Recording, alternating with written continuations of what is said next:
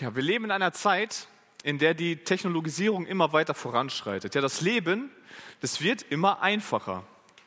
Das sieht man schon äh, in, im Haushalt, da wo man vorher vielleicht täglich oder mehrfach die Woche mit einem Staubsauger durch das Haus gejagt ist, um den Dreck vom Boden äh, wegzuholen, da fährt jetzt ein Roboter. Ja, der Rasen, der muss auch nicht immer selbst gemäht werden, nee, da fährt auch ein Roboter. Ja, sogar Fensterscheiben kann man mit Robotern waschen.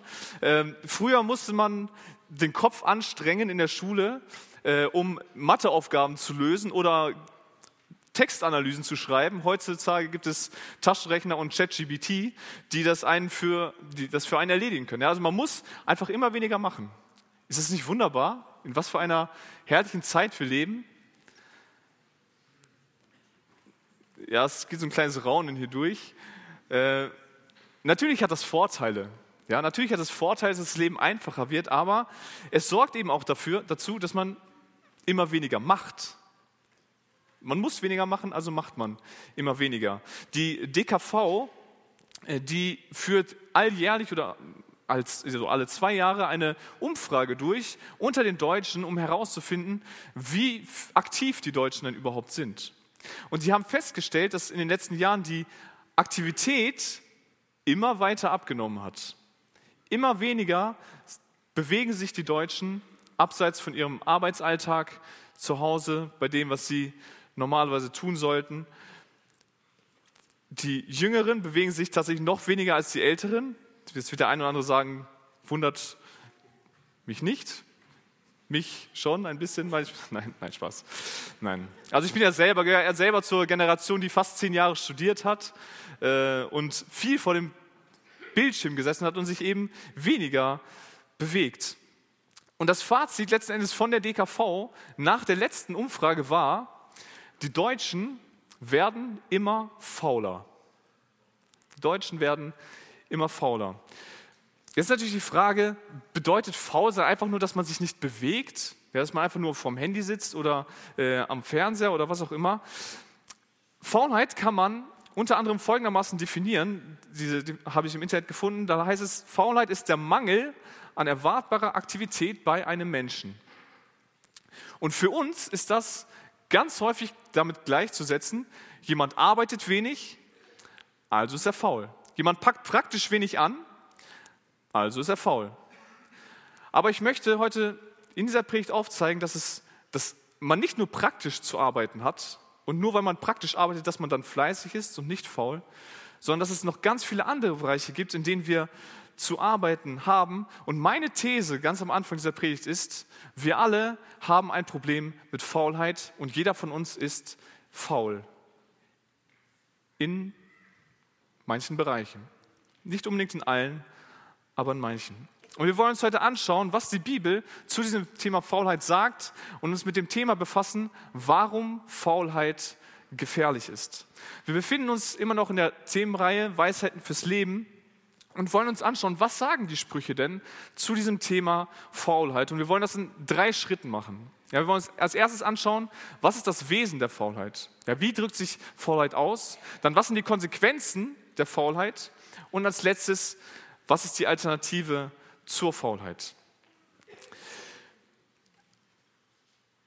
Fangen wir an mit dem Wesen der Faulheit. Wir lesen in Sprüche 26, Vers 13 bis 16 eine Beschreibung von einem faulen Menschen. Ja, Charakterzüge, die so eine Person aufzeigt. Und ich möchte uns diese Verse einmal am Stück vorlesen. Da heißt es, Sprüche 26, Vers 13 bis 16. Der Faule spricht, ein Junglöwe ist auf dem Weg, ein Löwe mitten auf den Plätzen. Die Tür dreht sich in ihre Angel und der Faule auf seinem Bett. Hat der Faule seine Hand in die Schüssel gesteckt, ist es ihm zu beschwerlich, sie an seinen Mund zurückzubringen. Der Faule ist in seinen Augen weiser als sieben, die verständig antworten. Vier Verse, vier unterschiedliche Wesensmerkmale eines faulen Menschen, sehr humorvoll beschrieben aber doch mit einer warnenden Botschaft auch oder mit einer mahnenden Botschaft enthalten. Als erstes sehen wir der Faule, er sucht Ausreden. Ja, beste Ausrede der Welt aller Zeiten, ein Junglöwe ist auf dem Weg, ein Löwe mitten auf den Plätzen. Stell dir vor, du liegst morgen früh in deinem Bett und äh, hast gar keinen Bock zur Arbeit zu gehen. Und dann rufst du deinen Chef an und sagst, oh, Chef, äh, ich kann heute nicht kommen. Ähm, ich fahre da an so einem Baum vorbei und da könnte ein dicker Ast auf meinen Kopf fallen, das ist mir zu riskant. Ich bleibe lieber, lieber liegen.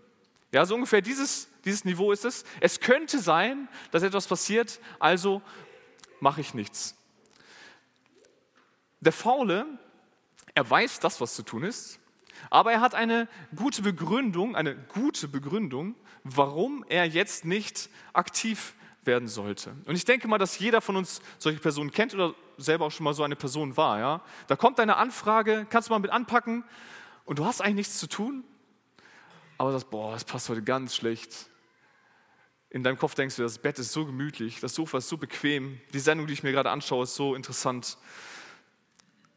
Und man hat einfach keine Lust aufzustehen. Man ist zu bequem, bleibt lieber auf dem Sofa liegen, schaut sich lieber noch ein paar TikToks an, ein paar äh, äh, ja, neuen Informationen auf Instagram oder wo auch immer man unterwegs ist.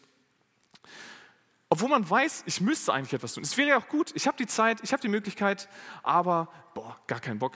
Ich suche mir irgendeine Begründung, weshalb ich jetzt nicht kann und bleibe zu Hause liegen. Das ist das Erste. Ausreden. Das zweite, der Faule, er ist ein Meister des Aufschiebens. Die Tür dreht sich in ihrer Angel und der Faule auf seinem Bett.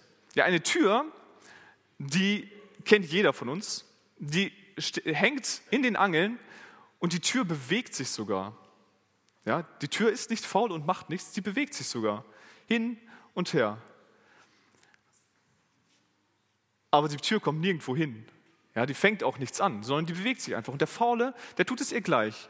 Der liegt in seinem gemütlichen Bett oder auf seinem gemütlichen Sofa und dreht sich von einer Seite, von rechts nach links. Ist natürlich auch schon anstrengend genug. Ne? Wenn man der Abend erstmal eingeschlafen ist, dann ist es schwierig, die Seite zu wechseln. Ja? Es ist ein, ein hartes Los, das der Faule hat. Er dreht sich in seinem Bett und er fängt einfach nicht an. Es ist wieder nicht so, dass er nicht wüsste, dass etwas anzufangen ist. Aber er bleibt lieber liegen und sagt, ach, ich mache das vielleicht später. Ja, jetzt ist das Bett gerade bequemer. Ich drehe mich mal lieber von rechts nach links und danach wieder zurück. Aufgrund meiner Bequemlichkeit. Das dritte, was wir sehen, der Faule, er bricht Aufgaben einfach ab. Hat der Faule seine Hand in die Schüssel gesteckt, ist es ihm zu beschwerlich, sie an seinen Mund zurückzubringen. Ich denke mal, dass jeder von uns das schon mal gesehen hat, entweder in einem Video oder im echten Leben. Kleine Kinder abends beim Abendessen, hundemüde, müssen aber noch etwas essen, haben vielleicht das Brot in der Hand oder den Löffel und führen es zum Mund und auf dem Weg eingeschlafen. Ja, das sieht unfassbar witzig aus, sehr niedlich auch aber dadurch gibt es natürlich nichts zu essen letzten Endes, äh, was das Problem ist. Und ähnlich ist es hier auch. Ja, dass der Faule, der hat sich jetzt endlich aus seinem Bett herausgeschält, er hat sich an den Tisch gesetzt und greift in die Schüssel, um was zu essen und boah, es ist anstrengend, den Arm jetzt wieder zurückzuziehen. Das war schon echt ein Akt, überhaupt anzufangen und das Ganze jetzt noch zu Ende zu bringen. Nee, irgendwie ist es zu anstrengend. Ich habe keine Lust mehr weiterzumachen und er hört einfach auf. Ja, damit ist jetzt nicht gemeint, dass er, dass er in irgendeine Arbeit verwickelt ist, in irgendein Projekt, das auf einmal in eine Sackgasse läuft, in eine Lehre und dann aufhört damit. Ja, das kann passieren, ähm, aber das ist hier nicht gemeint. Sondern es ist etwas, wo man weiß, ich bin dran zu arbeiten, es ist wichtig, dass ich daran arbeite, es wäre wichtig, dass ich weiterarbeite, aber ich möchte nicht mehr. Und ich höre auf, weiterzuarbeiten, weil die Anstrengung zu hoch ist oder die Motivation zu gering. Und das vierte Merkmal, das wir finden in Versen, das ist die Arroganz. Der Faule ist in seinen Augen weiser als sieben, die verständig antworten. Der Faule hat einen gewissen Charakterzug, der nicht so in Ordnung ist. Der Faule macht etwas nicht so richtig und da kommen Leute und sie geben ihm einen Rat. Und er sagt, boah, ihr habt alle keine Ahnung. Ich weiß es sowieso besser. Und eigentlich ist doch alles ganz in Ordnung. Eigentlich ist alles ganz gut. Ich mache einfach weiter so. Warum macht er das? Ja, wenn er sich jetzt verändern müsste, dann müsste er ja arbeiten an sich selbst. Und das möchte er nicht. Der Faule bleibt lieber, wie er ist und weist jeglichen Ratschlag, jede, jegliche Zurechtweisung zurecht, weil er denkt, dass er klüger ist als alle anderen Menschen um ihn herum.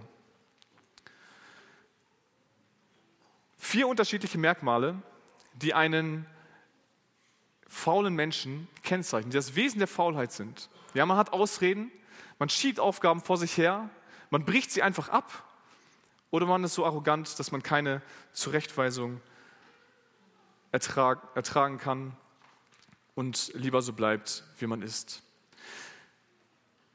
Ich weiß nicht, ob du dich in irgendeinem dieser Punkte wiedergefunden hast, aber ich möchte gerne diese unterschiedlichen Merkmale auf einzelne Teilbereiche deines, aber auch meines Lebens herunterbrechen. Und denk mal drüber nach, ob du dich darin wiederfindest. Vielleicht in der Form, wie ich es beschreibe, vielleicht auch anders. Vielleicht fallen dir bei den einzelnen Teilbereichen, die ich beschreibe, auch noch poppen bei dir irgendwie so einzelne Bilder auf, wo du merkst, oh, vielleicht bin ich doch nicht immer so fleißig, wie ich dachte. Ich fange an mit der praktischen Arbeit im Haushalt. Das Zimmer müsste mal wieder aufgeräumt werden. Mama schiebt schon seit einer Woche, dass ich es machen soll. Und ich habe es bis jetzt nicht gemacht. Aber ich muss dieses Level endlich noch fertig kriegen. Und ach ja, oh ja, ich schreibe ja in sieben Wochen eine Klassenarbeit. Vielleicht, normalerweise mache ich das nicht, aber bevor ich anfange aufzuräumen, lerne ich lieber für die Arbeit. Der Müll müsste rausgebracht werden, aber ein bisschen passt da noch rein und das kann ja auch jemand anders machen, oder? Der Garten müsste mal wieder gemacht werden, aber der Arbeitstag, die letzten Tage waren so anstrengend. Ah, ich weiß, es wuchert schon so langsam da alles vor sich hin, aber noch kann man es aushalten. Ja, noch muss ich da nicht ran. In der Kinderstunde werden Mitarbeiter gesucht. Du hörst es in der Gemeindestunde, im Gottesdienst. Du hörst es vielleicht auch von deinen Kindern, die in der Kinderstunde sind. Boah, aber jetzt ist nicht der richtige Zeitpunkt. Wenn meine Kinder größer sind, ja, wenn dieser Jungstatini sind, dann, ja, dann vielleicht, dann werde ich dort mitarbeiten. Du hast motiviert angefangen, in der Jungschar oder der Teenie mitzuarbeiten, warst voll dabei, aber so nach einem Monat, fünf, sechs Wochen, ist das doch irgendwie ermüdend, jede Woche dorthin zu gehen. Es macht mir irgendwie keinen Spaß mehr, mitzuarbeiten. Ich glaube, ich glaube, ich lasse es einfach sein. Sollen die anderen arbeiten, ja? Ich mache lieber mein Ding. Außerdem habe ich dann ein bisschen mehr Zeit für meine eigenen Hobbys. Ein Arbeitsansatz steht in der Gemeinde an. Aber es könnte sein, es könnte sein, dass ich für heute Abend noch einen Termin reinbekomme und bevor ich dann in der Gemeinde absagen muss, sage ich da erst lieber gar nicht zu. Da sind bestimmt auch ein paar andere Leute, die arbeiten können. Ja, und praktische Arbeit ist eh nicht so meins. Äh, sollen dann lieber die Leute machen. Oder aber äh, die Leute, von denen ich hoffe, dass sie kommen, die kommen gar nicht. Dann brauche ich auch nicht kommen. Wenn die sich zu schade sind, dafür hinzukommen, dann sollen das andere machen, aber ich Ganz bestimmt nicht. Es gibt aber noch andere Bereiche, in denen Arbeit nötig ist. Wie sieht es beispielsweise aus in deinen Beziehungen, in deiner Ehe, deiner Familie? Ich weiß, dass, ich, dass es gut wäre, dass ich mir Zeit nehme für meine Kinder und für meinen Ehepartner. Aber auf der Arbeit ist gerade echt viel los und ich muss noch mehr verdienen, damit wir einen noch besseren Urlaub haben können, dass wir vielleicht noch ein zweites Mal im Jahr in den Urlaub fahren können. Das wäre doch, das wäre doch gut. Und ja, klar, dann sehe ich meine Familie eben nicht und meine Kinder wollen mich gerne sehen, mein Ehepartner möchte mich gerne sehen, aber es ist jetzt eben wichtig, dass ich da praktisch richtig reinhaue, so richtig was leiste. Das ist vielleicht ein Konflikt in deiner Ehe mit deinem Ehepartner, der schwelt schon seit mehreren Wochen, Monaten, vielleicht Jahren vor sich hin. Aber anstatt anzupacken, anzufangen, sagst du, ach, bis jetzt hat sich doch jedes Problem gelöst. Warum soll ich darüber reden? Es wird schon alles irgendwie wieder gut werden. Und warum soll ich das überhaupt ansprechen? Das kann doch auch mein Ehepartner machen, oder nicht?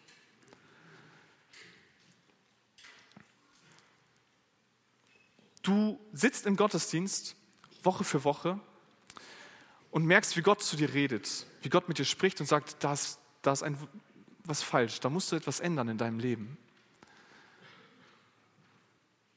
Nächste Woche vielleicht oder in einem Monat wenn ich ein bisschen mehr Zeit habe, darüber nachzudenken. Dann werde ich das in Angriff nehmen. Ich weiß, ich sollte mit dem regelmäßigen Bibellesen anfangen, aber ah, es ist einfach zu viel zu tun im Haushalt.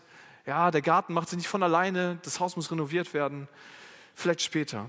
Ich weiß, ich weiß, dass Gott auch mein Geld gehört und ich sollte es eigentlich ihm geben. Aber eventuell habe ich am Ende des Jahres eine größere Investition vor mir und wer weiß, ob ich das Geld dann habe. Ja, wer weiß, ob Gott mir das Geld dann nochmal gibt. Dann behalte ich es lieber jetzt für mich zurück. Du hast einen Kampf gegen eine Sünde in deinem Leben angefangen, aber es wird einfach zu anstrengend, jeden Tag dagegen anzukämpfen. Und sagst dir irgendwann, ach, jeder hat doch seine Probleme. Lassen wir es sein. Du weißt als Mann, dass Gott dich als Priester in deinem Haus eingesetzt hat. Aber ganz im Ernst, bei all der Arbeit, die du machst, warum solltest du dich jetzt auch noch darum kümmern? Du bist acht Stunden im Betrieb auf der Baustelle und dann sollst du auch noch dafür sorgen, dass deine Familie geistlich ernährt wird? Nein, das, wenn ich in der Rente bin vielleicht dann oder irgendwann mal, wenn mehr Zeit da ist, dann kann ich das in Angriff nehmen. Und außerdem hat mir das nie jemand gezeigt, wie man das macht. Bevor ich das jetzt irgendwie falsch mache, lass es lieber ganz sein.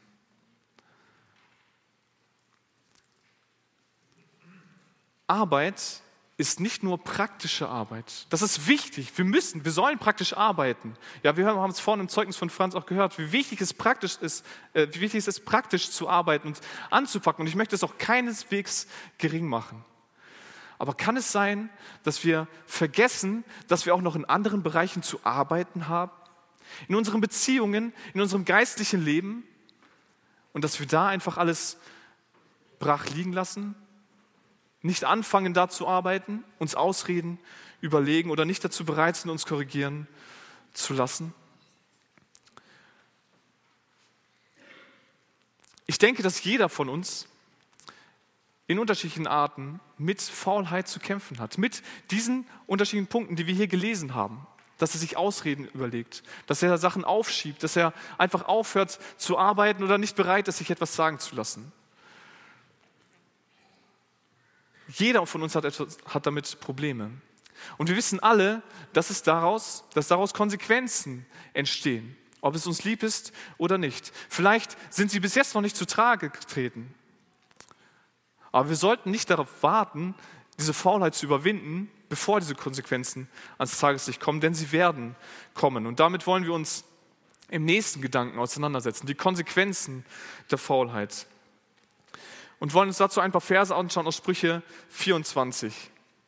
In den Sprüchen wird für Faulheit oder eben auch die, als Gegenüber, der Fleiß, die Arbeit, werden häufig Bilder aus der Landwirtschaft verwendet, um dann auch zu zeigen, was für Konsequenzen das hat, wenn man faul ist, wenn man nicht arbeitet. Und in den Versen 30 bis 34 in Sprüche Kapitel 24, da heißt es, am Acker eines Faulen kam ich vorüber und am Weinberg eines Menschen ohne Verstand. Und siehe, er war ganz in Nesseln aufgegangen. Seine Fläche war mit Unkraut bedeckt und seine steinerne Mauer eingerissen. Und ich schaute es, ich nahm es mir zu Herzen. Ich sah es, nahm mir daraus die Lehre, noch ein wenig Schlaf, noch ein wenig Schlummer, noch ein wenig Hände falten, um auszuruhen. Und wie ein Landstreicher kommt deine Armut und dein Mangel wie ein unverschämter Mann. Salomo, er beschreibt hier einen Spaziergang, den er getätigt hat. Und er kommt an einem Feld vorbei und er sieht sofort, wem dieses Feld gehört. Es gehört einem faulen Menschen. Oder, wie er es auch noch formuliert, ein Menschen ohne Verstand. Ein Mensch, der einfach dumm handelt. Ja? An so einem Feld kommt er vorbei und was stellt er dort fest? Was sieht er? Na, der Acker ist komplett verkommen. Ja, der Weinberg, da sieht man nichts mehr von. Das ist voller Nesseln, voller Unkraut, weil der Faule sich nicht darum gekümmert hat. Und die Folge ist, dass letzten Endes natürlich auch keine Frucht wächst. Ja, ich denke, jeder von uns, der einen Garten hat, der weiß das, das Unkraut, das kommt von ganz alleine. Da muss ich mich nicht für bemühen, dass es kommt. Das wird schon seinen Weg bahnen, äh, wenn ich ihm nur genug Zeit lasse. Und wenn ich das tue, dann werde ich am Ende auch nichts ernten. Dann wird nichts Fruchtbares rauskommen. Hier ist es sogar so, dass sogar die Mauer, die damals um den Garten herum gebaut wurde, um den Garten vor, äh, vor wilden Tieren zu schützen, selbst diese Mauer ist schon kaputt. Ja, also sollte doch noch irgendetwas wachsen, wird man am Ende nichts davon haben, weil die Tiere sich das holen. Ja, das ist eben kein Schutz mehr drumherum. Und die Folgen, die Folgen sind letzten Endes weitaus größer, als dass da Nesseln wachsen, dass dort Unkraut ist. Wir lesen beispielsweise in Sprüche 20, Vers 4, im Winter pflügt der Faule nicht, sucht er zur Erntezeit, dann ist nichts da. Ja, also wenn die Zeit da wäre, einmal praktisch zu arbeiten im Garten, mal den äh, Garten auf Vordermann zu bringen, ja, den Garten zu pflügen, zu sehen, um dann später etwas an Ertrag zu haben, dann macht der Faule nichts. Ja, und am Ende hat er dann auch nichts davon. Das Feld ist voller Unkraut, man hat keine Ernte, weil man nicht gesät hat und man hat Hunger. Ja, Sprüche 19, Vers 15, Faulheit versenkt einen tiefen Schlaf und eine lässige Seele muss hungern. Die Untätigkeit führt dazu, dass man einfach immer weniger machen möchte. Ja, man ist in so einen Strudel reingekommen. Ich denke, jeder kennt das aus dem Urlaub. Ja, wenn man aus dem Urlaub zurückkommt, dann erstmal wieder den Motor hochzufahren, das dauert ein bisschen. Ja, und wenn ich das so vor mir herschiebe, diese Arbeit in meinem Acker, an meinem Feld, dann wird es immer schwieriger anzufangen. Ja, es wird immer, man wird immer träger und träger und am Ende muss man hungern. Und das bringt ein weiteres Problem mit sich, weil wir ja Nahrung brauchen. In Sprüche 13, Vers 4 heißt es, gierig ist die Seele des Faulen, doch ist nichts da. Ja, der Gierige, er möchte ja haben. Er möchte unbedingt was zu essen haben. Er braucht es ja auch zum Leben. Aber er hat dann eben nichts, weil er sich vorher nicht darum gekümmert hat. Die Konsequenz ist also letzten Endes, der Faule, der, sich nicht, der nicht dazu bereit ist zu arbeiten, der leidet am Ende darunter. Aber es leidet auch das darunter, was ihm anvertraut wurde. In dem Fall der Acker und der Weinberg. Und das zu wissen, das bringt Salomo ins Nachdenken, wie wir in den Versen 32 bis 34 gelesen haben. Und er möchte sich daraus eine Lehre ziehen. Die Folgen, die Konsequenzen der Faulheit sind nicht unbedingt direkt da, aber sie kommen mit der Zeit. Noch ein wenig schlafen, noch ein wenig schlummern und wie ein Landstreicher kommt die Armut ins Land. Man denkt vielleicht, zunächst ist es nicht so tragisch anzupacken, aber die langfristigen Folgen sind gravierend und zerstören letzten Endes das eigene Leben und auch das, was dir anvertraut wurde. Wer ein eigenen Haus und Garten hat, der weiß das ja auch. Ja, ich habe es vorhin schon gesagt. Wenn man sich nicht darum bemüht, das in Stand zu halten, dann zerfällt es einfach von ganz alleine. Der Garten, der vorher aussah wie ein kleines Paradies, ja, den würde man sich wünschen, dass er nie da gewesen wäre, weil er so, so schäbig aussieht. Ja, das Haus, es fällt in die einzelnen Einzelteile. Das Zimmer, das ist so dreckig, da kann man sich nicht mal mehr drin bewegen weil man eben zu faul war anzupacken ja, und es vor sich hingeschoben hat. Früher oder später kommt man dann aber doch dazu, dass man aktiv wird und das Ganze äh, wieder auf Vordermann bringt, weil es einem so unangenehm wird. Und wir können froh sein, wir können froh sein, dass wir in einem Land leben, in dem wir nicht unsere Äcker bewirten müssen, dass wir nicht so hart arbeiten müssen, dass wir Tag für Tag dort, äh, dorthin gehen, um am Ende im, ja, wenn dann die Erntezeit ist, etwas zu essen haben, sondern dass wir einfach in den Laden gehen können und uns dort etwas zu essen holen können. Denn sonst sähe ich, zumindest soweit ich mich beurteilen kann, äh, meine Generation echt in großen Nöten, ähm, weil ich bin da echt, also einen grünen Daumen habe ich nur, wenn ich einen grün anmale. Und wir wissen das, dass es so ist. Und deshalb ruhen wir uns wahrscheinlich auch ein wenig auf, was das angeht. Aber trotzdem, wenn wir ein eigenes Haus haben, eine Wohnung, einen Garten, dann werden wir uns schon darum bemühen, dass es gut aussieht. Das soll ja auch eine gute Außenwirkung haben für unsere Gäste. Wenn ich in der Schule bin und nicht lerne, dann weiß ich, was die Konsequenzen daraus sind. Und deshalb fangen wir früher oder später damit an. Auch wenn das Lernen für die Klausur vielleicht erst einen Tag vor der Klassenarbeit startet. Wir wissen, dass es dumm wäre, diese praktischen Arbeiten einfach liegen zu lassen. Das würden wir niemals auf lange Sicht durchziehen. Es wäre dumm, nicht zur Arbeit zu gehen, ja, zu meinem Arbeitgeber zu gehen, weil ich meine Familie dann ja auch nicht versorgen könnte. Das ist unsere Art und Weise, wie wir, wie wir unsere Felder bewirten heutzutage. Ja, wir gehen an die Maschine oder ans Büro und holen uns das dann aus dem Supermarkt. Wenn wir das nicht tun, dann können wir unsere Familie nicht versorgen. Deshalb würden wir das niemals tun. Zumindest nicht langfristig. Denn manchmal machen wir es trotzdem ab und an und fragen uns dann, wo das ganze Unkraut herkommt. Warum wir uns zu Hause streiten. Warum wir schlechte Ergebnisse in der Klassenarbeit haben. Und warum wir auf einmal noch mehr Arbeit erledigen müssen, einfach weil wir nicht frühzeitig damit angefangen haben. Die Konsequenzen der Faulheit ist, dass das, wofür du verantwortlich bist, es wird einfach verkommen, wenn du dich nicht darum kümmerst. Und es ist uns bewusst, weil wir es sehen an unserem Haus, in unserem Garten, in unserer praktischen Arbeit, wenn wir uns da nicht bemühen, dann werden wir den Ertrag schon irgendwann bekommen. Aber wie sieht es aus mit den anderen Äckern, die dir anvertraut wurden? Wie sieht es aus mit deinen Beziehungen, mit deinem Eheleben? Du hast keine Zeit, um dich um deine Kinder, um deinen Ehepartner zu kümmern. Aus welchen Gründen auch immer. Die Arbeit geht vielleicht immer vor, weil ich uns ja versorgen muss. Ja, Gott sagt zwar in Matthäus 6, sorgt euch um nichts, aber ich muss für meine Familie sorgen, sonst wird das ja nichts. Da ist ein Konflikt, der schon Monate, Jahre lang da ist, der nie angesprochen wurde. Und du wunderst dich, warum streiten wir uns? Warum leben wir uns immer weiter auseinander? Warum können wir nicht so glücklich sein wie andere Ehen? Warum, warum, warum? Warum zerfällt meine Beziehung Stück für Stück? Woran liegt das?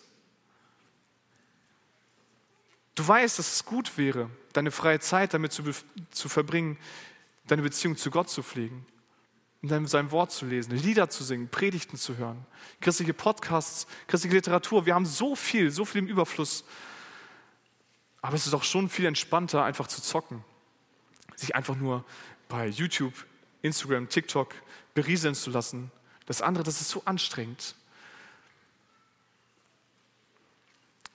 Und du fragst dich, warum, warum brennt der so heftig für Jesus und ich bin irgendwie so lau und habe überhaupt keine Freude daran, eine Beziehung mit Jesus zu führen. Die Sünde in deinem Leben, du hast angefangen, dagegen zu kämpfen, hast irgendwann gesagt, ach, ist egal. Komm, das, jeder hat seine Probleme. Und du bist irgendwie zufrieden geworden mit deinem Status, in dem du bist. Zufrieden damit, dass im Grunde doch alles gut ist, bis auf dieses kleine, kleine bisschen. Und fragst dich auch, warum habe ich keine Freude für Jesus? Warum habe ich keine Freude darin, in seinem Wort zu lesen? Keine Freude damit, darin, mich mit ihm auseinanderzusetzen? Warum spiele ich, sitze ich lieber am PC als mit Jesus zusammen? Warum? Warum? Warum? Die Antwort ist, weil du nicht dazu bereit warst, daran zu arbeiten. Weil die praktische körperliche Arbeit, die ja wichtig ist, die überlebensnotwendig ist, ja, da warst du bereit, dich daran zu investieren. Aber alles andere, alle anderen Baustellen, alle anderen Arbeitsplätze in deinem Leben, ja, das wird schon alles irgendwie. Ja, da muss ich mich nicht drum kümmern. Aber die Folge daraus ist, dass auch deine Beziehungen, dein geistiges Leben, das wird einfach genauso zerfallen, wenn du dich daran nicht arbeitest, wenn du dich nicht darum kümmerst und bemühst, wird es genauso zerfallen wie dein Haus und wie dein Garten. Das ist, das kann ich dir versprechen. Das wird genauso kommen. Bei dem einen früher, bei dem anderen später. Deshalb mein Appell an uns ist, lasst uns nicht einfach nur darüber meckern, wenn jemand mal nicht praktisch mit anpackt. Natürlich ist es schlecht und wir sollten die Leute darauf hinweisen. Ja, praktische Arbeit gehört dazu. Die Bibel fordert uns dazu auf. Aber lasst uns die anderen Arbeitsplätze nicht ver verwesen und vor sich hin vegetieren, bevor wir eines Tages aufwachen und merken, ich hätte mich darum kümmern sollen. Ich hätte dort mehr Zeit investieren sollen. Die Konsequenzen, die Konsequenzen sind da und sie sind gravierend. Und deshalb ist Faulheit so gefährlich. Und wir sollten das nicht als Kavaliersdelikt oder als eine Tugend irgendwie darstellen, wie es auch manche Philosophen versuchen zu begründen. Nein, Faulheit ist gefährlich und wir sollten dagegen angehen und dagegen ankämpfen. Und die Bibel, sie fordert uns auch dazu auf. Und sie zeigt uns eine Alternative auf zur Faulheit. Die Alternative kann man mit einem Wort kurz fassen, Fleiß. Ja, wir müssen etwas tun, wir wissen es ja auch, dass wir etwas tun müssen. Das bedeutet jetzt nicht, dass wir in einen Aktionismus verfallen sollten ja, und einfach irgendetwas tun, äh, Hauptsache mal was gemacht zu haben, ja, keine, sich keine Pausen mehr zu gönnen. Ja. Nur weil man mal ausruht, heißt es nicht, dass man faul ist. Das möchte ich jetzt auch einmal sagen. Wir sollten weise mit der Zeit umgehen und weise mit den Äckern, mit den Weinbergen umgehen, die Gott uns anvertraut hat. In Sprüche 6, Vers 6 bis 11 werden uns einige Aspekte genannt, wie wir denn handeln sollten. Ja, wie, was wir tun sollten, anstatt faul zu sein. Und das Erste, was wir sehen, ist ganz klar, wir sollten arbeiten. Die Verse 6 bis 8, da heißt es, geh hin zur Ameise, du Fauler. Sieh ihre Wege an und werde weise. Sie, die keine Anführer, Aufseher und Gebieter hat, sie bereitet im Sommer ihr Brot, sammelt in der Ernte ihre Nahrung. Das sind vermutlich mit die bekanntesten Verse äh, aus den Sprüchen, vor allem der erste Aspekt, ja, geh hin zur Ameise, du Fauler. Und der Mensch, der eigentlich das klügste Wesen sein sollte, der wird hier dazu aufgefordert, zu dem kleinsten, einem der kleinsten Tiere hinzugehen und von diesen zu lernen. Denn den Ameisen, den braucht niemand sagen, dass sie arbeiten müssen. Sie wissen das. Wenn ich mich nicht darum bemühe, meine Ernte einzufahren, mich nicht rechtzeitig darum kümmere, dann werde ich im Winter hungern ja, wenn ich kein Futter mehr finde. Die Ameisen wissen und sehen es, wenn da jemand, jemand äh, eine Am Mitameise rumläuft und eine äh, Nahrung auf sich lädt und das zu schwer für sie ist, dann weiß sie, ich muss dort mit anpacken und mithelfen.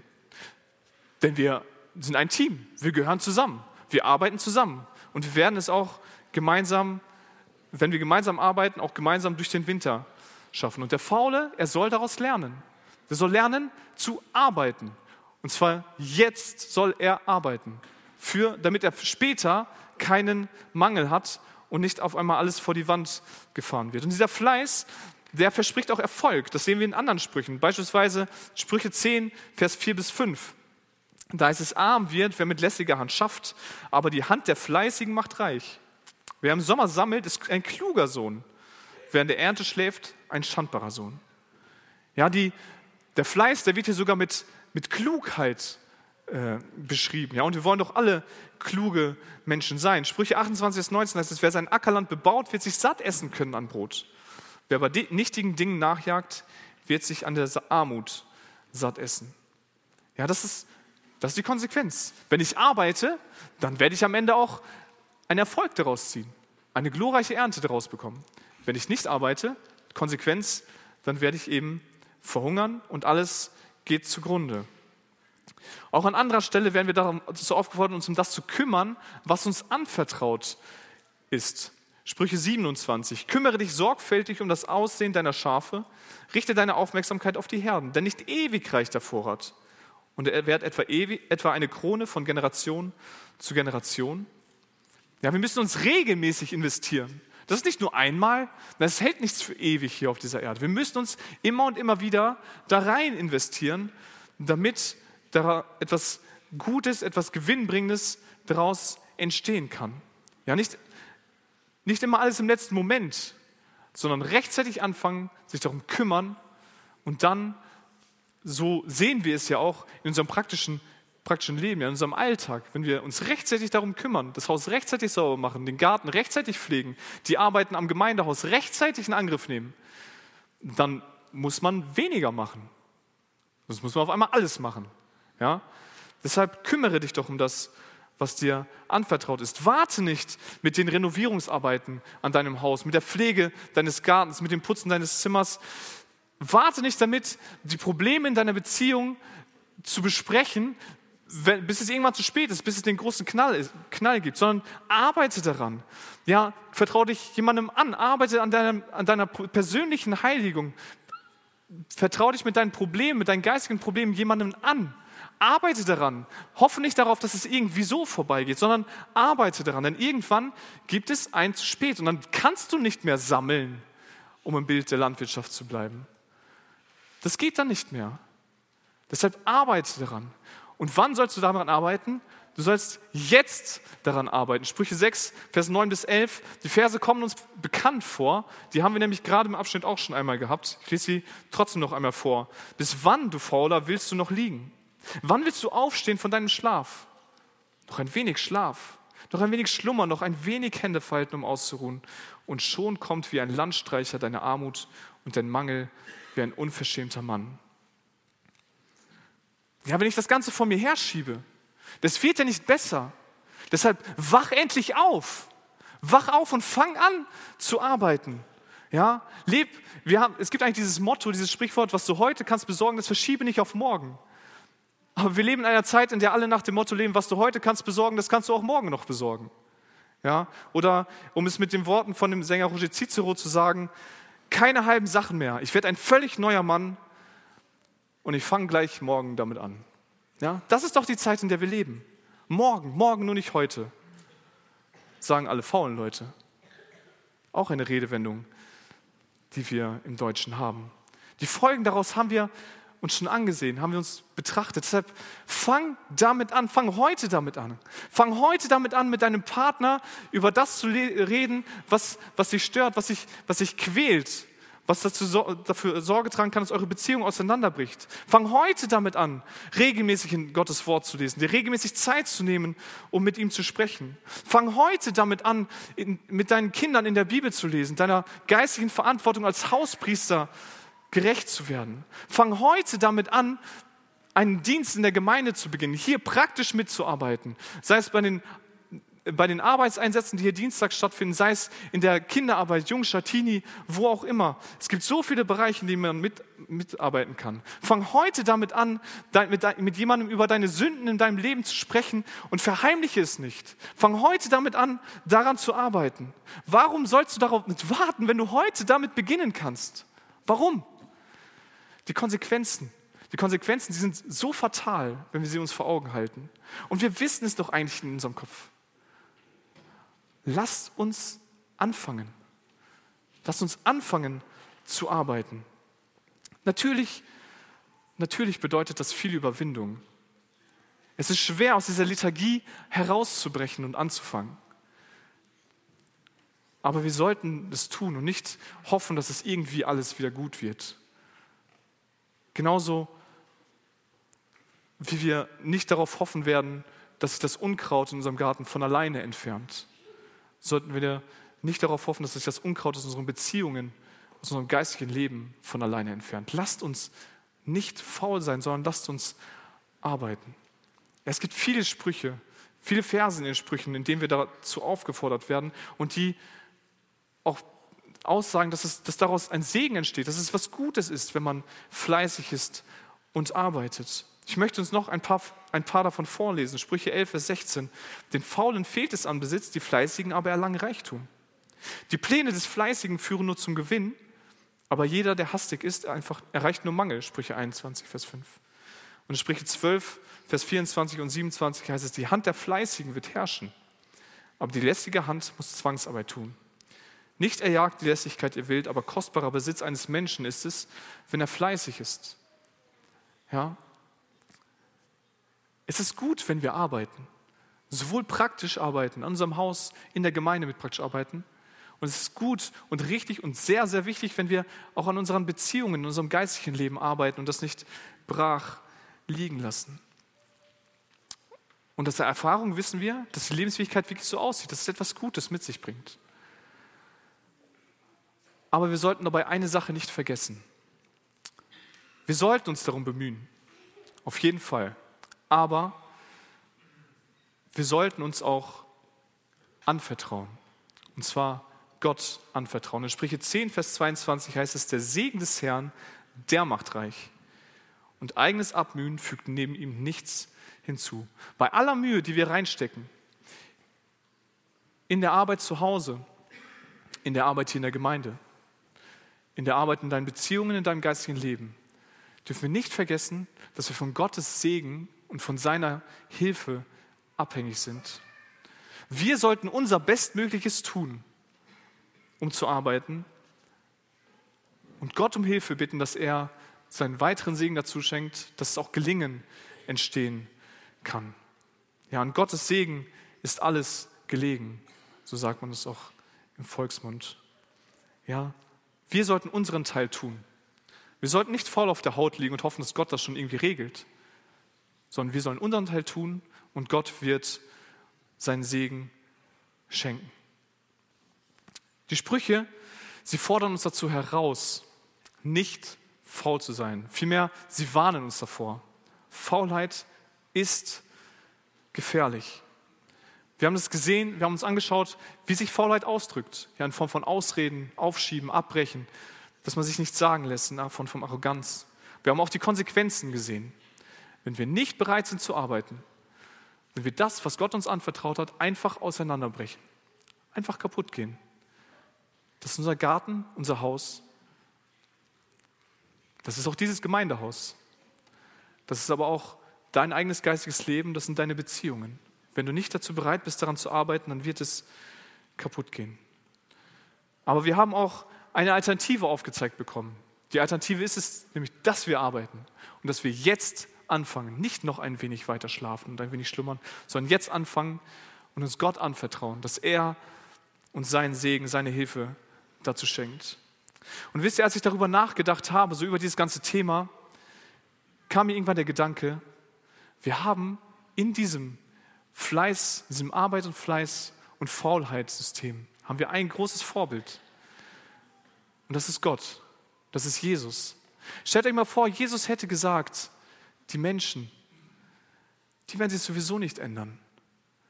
Die meisten werden mich verstoßen. Sie werden mich ans Kreuz sagen. Warum sollte ich mir das antun? Das kann doch vielleicht jemand anders machen. Vielleicht gibt es einen anderen Weg. Das hat Jesus nicht gemacht. Nein, Jesus, er ist nicht faul im Himmel geblieben, sondern er ist herabgekommen auf diese Erde, um für dich und für mich zu sterben, um für unsere, unsere Schuld am Kreuz zu tragen. Lass uns daran ein Beispiel nehmen und nicht faul sein. Und wenn wir doch ein Problem damit haben, dann lass uns ihn darum bitten, dass er uns das vergibt, denn das möchte er uns. Und dass er uns auch die Veränderung schenkt, die Kraft schenkt, dass wir an unserer Faulheit arbeiten und dass wir heute damit anfangen. Amen.